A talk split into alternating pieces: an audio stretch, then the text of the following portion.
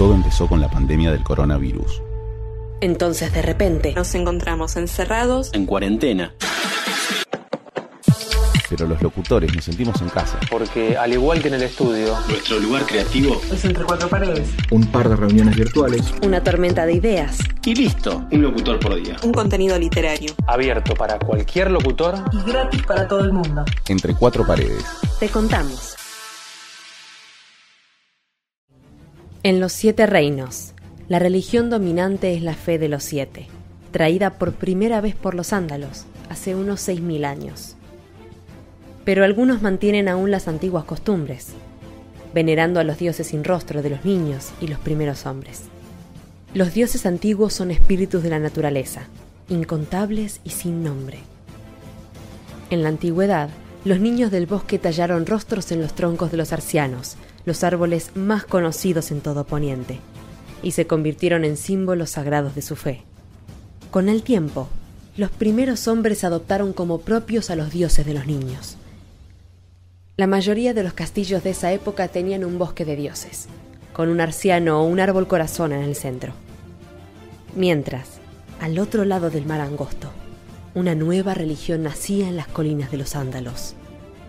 Según la leyenda, el dios de los siete se mostró ante los ándalos, y la invasión de Poniente siguió poco después.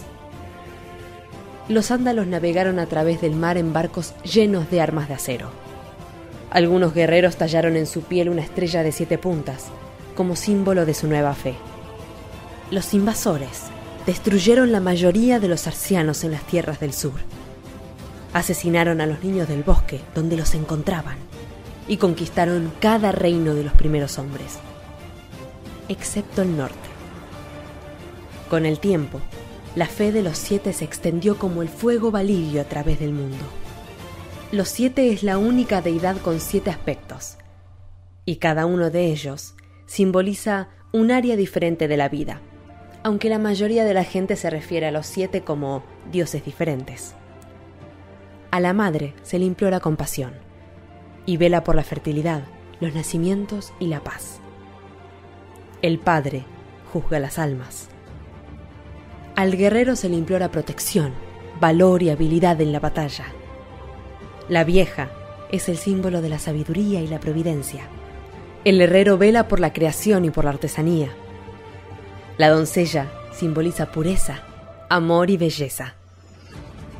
Finalmente, está el desconocido, al que raramente se implora, que representa la muerte.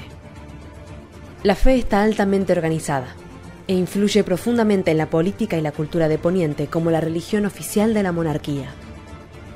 Los devotos se reúnen en templos de la fe, llamados septos. La sede de la fe es el Gran Septo de Baylor, que está ubicado en la capital de desembarco del rey. No obstante, en el norte, donde habitan los descendientes de los primeros hombres, la adoración de los antiguos dioses continúa hasta hoy, y los rostros sagrados de los arcianos velan por los fieles. Entre cuatro paredes. Te contamos.